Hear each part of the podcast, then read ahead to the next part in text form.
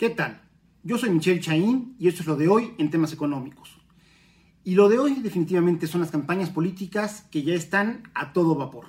Si bien todavía no empiezan las que tienen que ver con las autoridades locales, las federales están, la verdad es que bastante interesantes. Interesantes porque están en un entorno que resulta para los candidatos por lo menos retador. Retador porque es un entorno, uno, donde no se termina de consolidar la recuperación económica, y hay que decirlo, variables tan importantes como el consumo o como la actividad industrial aún no llegan a niveles como los teníamos previo al, embate de, este, de esta crisis económica asociada al tema del COVID-19 y donde desafortunadamente el tema del empleo y del ingreso sigue siendo la preocupación para muchas familias mexicanas. Sin embargo, en este entorno, pues la verdad es que de repente es necesario hacernos información y sobre todo para aquellas personas que no son especialistas necesariamente en temas económicos, información accesible, entendible, clara, que les permite dimensionar cuáles son los problemas de México y por qué no logramos crecer tanto como nuestro potencial nos, debiera de permitir. Y en ese sentido me encontré con un texto muy interesante por parte de Luis de la Calle. Luis de la Calle, en caso de que no lo ubiquen, es un economista mexicano, eh, hizo la licenciatura en el ITAM, posteriormente tiene un doctorado por la Universidad de Virginia en los Estados Unidos, si mal no recuerdo. Él fue el subsecretario que estuvo a cargo de buena parte de las negociaciones del Telecán por ahí del 93 y actualmente junto con Julio Madrazo tiene un despacho de consultoría. A mí en lo personal eh, además de que me cae muy bien, se me hace uno de los mejores economistas que hay en México y además uno que se ha metido a una actividad que normalmente le, le rehuimos los economistas, que es la parte de la difusión. ¿Por qué? Porque los economistas normalmente discutimos entre economistas, tenemos eh, mucha información teórica, mucho bagaje de conocimiento teórico, pero que se, se habla en un lenguaje muy técnico y que normalmente pues para el grueso de la población no es tan fácilmente entendible. En ese sentido, son pocos los economistas que se avientan a traducirlo, por llamarlo de alguna manera, este, a un lenguaje lo suficientemente accesible para el gran público, y eso es lo que ha hecho en los últimos años, tanto en sus columnas como en sus participaciones de televisión y también en sus libros, eh, Luis de la Calle. Este libro se llama La economía de la extorsión. Fue presentado apenas en diciembre del año pasado y la verdad es que es muy interesante porque de manera muy anecdótica, muy platicadito, se puede platicar todos estos momentos en los que los mexicanos y las mexicanas queremos crecer un negocio, queremos ampliar nuestra actividad económica, pues todos estos pequeños y grandotes tipos de extorsión que estamos enfrentando y que al final acaban generando una especie de trampa de pobreza, en el sentido de que la decisión más racional es no crecer. Y, tomando esta, esta lógica, este, digamos que muy, muy discursiva, muy, muy platicadita de ejemplos prácticos que ocupa Luis, pues es el típico caso del restaurante que es buenísimo, pero que decide no ampliarse, porque ya hizo el, intento o el experimento y vio que cuando se quiere ampliar al otro lado de la ciudad o a la siguiente colonia, pues le cae el de normatividad, al que le lleva los, sus, insumos, lo para el de tránsito y le pide una mordida, este, después vienen los sindicatos, después vienen los de trabajo, después vienen los de el SAT, lo que ustedes me digan, son una serie de, agentes económicos buscando este, dar un pellizco a lo que es la actividad económica de este amigo o de esta amiga y que al final del día terminan por desincentivarlo y que lo pueden llevar tan al absurdo pues que terminamos en problemas ya de crimen organizado donde pues prácticamente es el empresario pues el que tiene que estar haciendo un pago de derecho de piso pues para evitar en una situación tan dramática como que le vayan a secuestrar a alguien. Entonces, en ese sentido, todo esto, todo esto termina por ser que nuestro, que nuestro país este, crezca muy por debajo de lo que es su potencial. Y esto, esto es grave porque, desde luego, el no lograr eh, dinamizar la economía mexicana, el no lograr crecer como podríamos crecer más allá de discursos políticos, pues e, es muy grave porque es menos lo que tenemos para repartir. Y si de suyo en México estamos quejándonos y estamos hablando de una sociedad que es muy desigual este, y donde podríamos aprovechar más oportunidades, si no hacemos lograr que esta economía crezca y que haya digamos que más para todos, pues difícilmente nos vamos a poder pelear o vamos a poder discutir por una mejor distribución. Y en ese sentido, mucho, mucho tiene que ver el gobierno. Y tiene que ver el gobierno, desde luego, y sería lo más inmediato, por no tener un buen sistema de aplicación del Estado de Derecho, por no tener un buen sistema de administración de justicia. Pero sin embargo, la responsabilidad de los gobiernos va más allá. Y empieza por el tema de las reglas del juego. ¿Cuánta normatividad existe que no tendría razón de ser?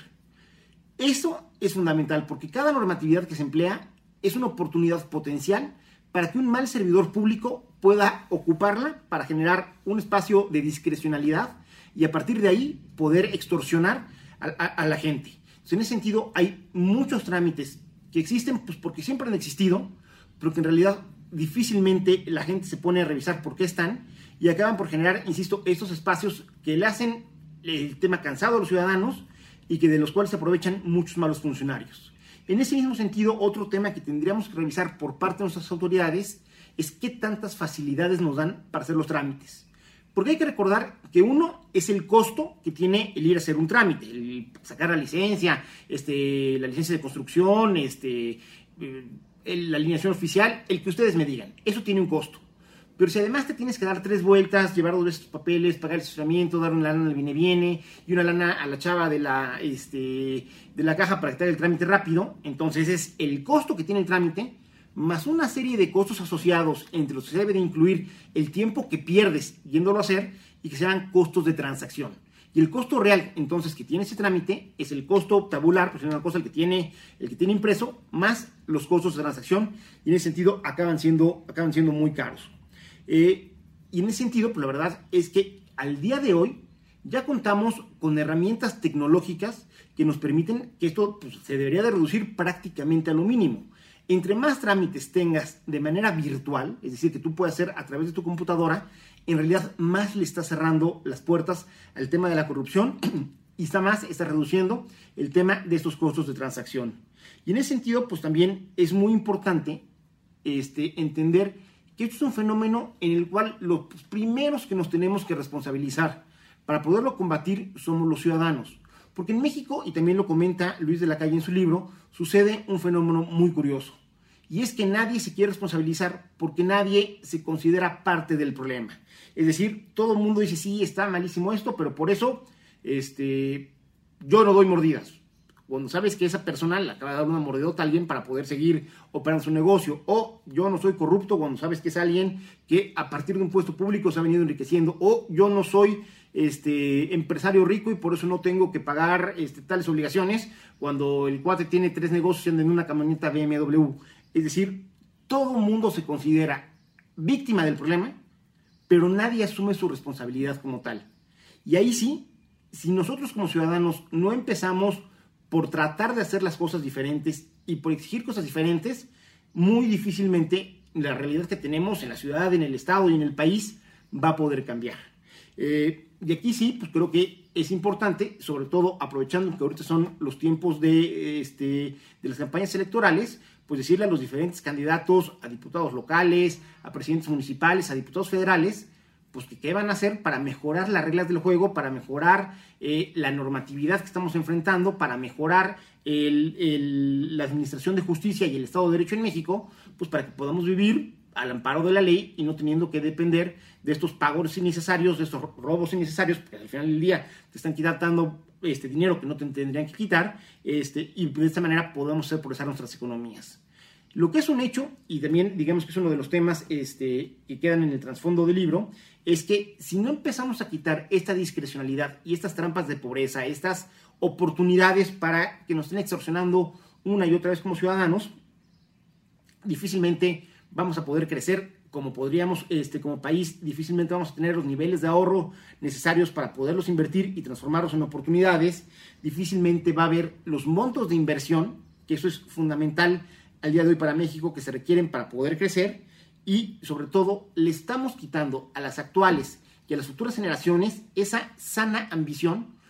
por progresar, por poner un negocio, por dar empleo a los demás, por mejorar tu situación económica, porque tus hijos viven mejor de como tú vives. Porque si lo, que, si lo que estamos enseñándoles y lo que estamos generando con el ejemplo es que no vale la pena esforzarse para crecer tu negocio porque por extorsión es regalarle el dinero a los malos servidores públicos, el crimen organizado, y que en ese sentido ese esfuerzo no vale la pena,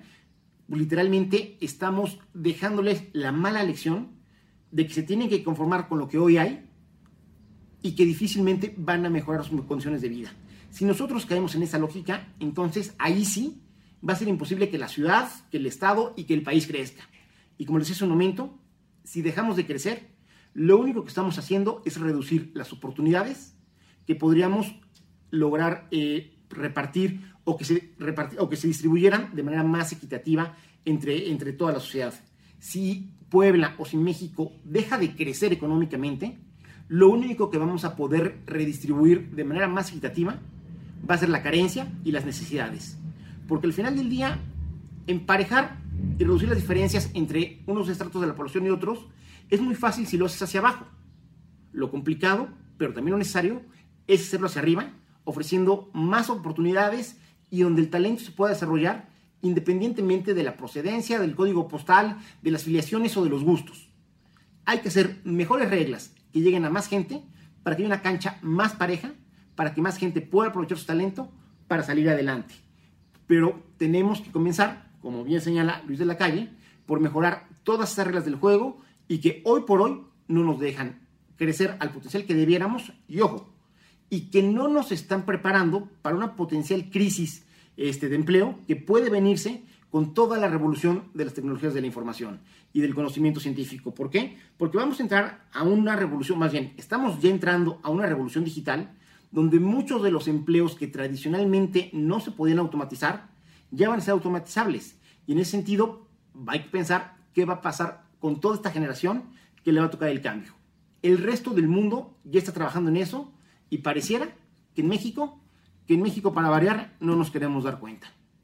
Échense el libro, está ligero, es fácil de leer, no es para economistas, es prácticamente para cualquier público, pero les va a dar una visión, me parece, muy interesante, muy realista y sobre todo muy oportuna para tomar decisiones de cara a este proceso electoral. Este se llama Economía de la Extorsión, es de Luis de la Calle y está por lo menos en plataformas electrónicas y está disponible. Yo soy Michelle Chaín y esto es lo de hoy en temas económicos.